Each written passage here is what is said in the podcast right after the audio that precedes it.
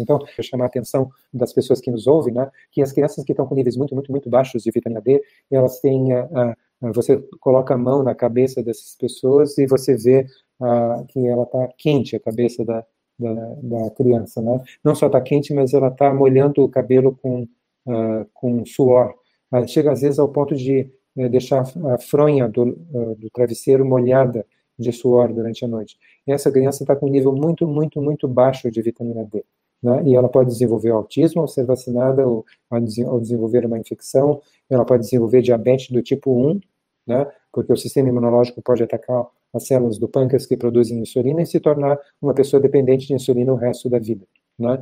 Então, assim, eh, você vê, eh, é uma, é uma substância que é um hormônio, que tem o poder de um hormônio, não é vitamina, né? A próxima, eh, mesmo colegas nossos vão para a televisão dizer bobagem, uh, uh, dizer que se você tem uma dieta balanceada, você pode uh, você pode ficar tranquilo em relação à vitamina D. Né? Se você tivesse que produzir as 10 mil unidades, eu não sei se eu já disse isso aqui ou não, me avise se eu já disse, estou repetindo.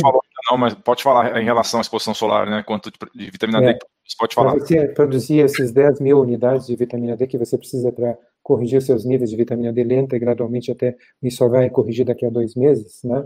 Você precisaria consumir 250 gemas de ovo ou você precisaria consumir uh, eh, 85 copos de leite ou você precisaria consumir 13 postas de salmão, né? E isso todos os dias. Então você imagina uh, o que, que é um médico ir para a televisão e dizer assim, não, se você tem uma dieta balanceada, você tem todas as vitaminas. O grande problema, parece que está em continuarem a chamar essa, esse hormônio de vitamina D. Né? Não é vitamina, é um hormônio, não tá, por definição, uma vitamina não é produzida no nosso organismo, a vitamina D é produzida no nosso organismo, a única fonte natural é a exposição solar, e sim ao sol forte, aquele que fica entre 10 da manhã e 4 da tarde, que produz uh, uh, que produz raio ultravioleta do tipo B, que é o que produz a vitamina D. O do início da manhã ou do final da tarde só tem ultravioleta do tipo A, que provoca câncer de pele e não produz vitamina D. Né?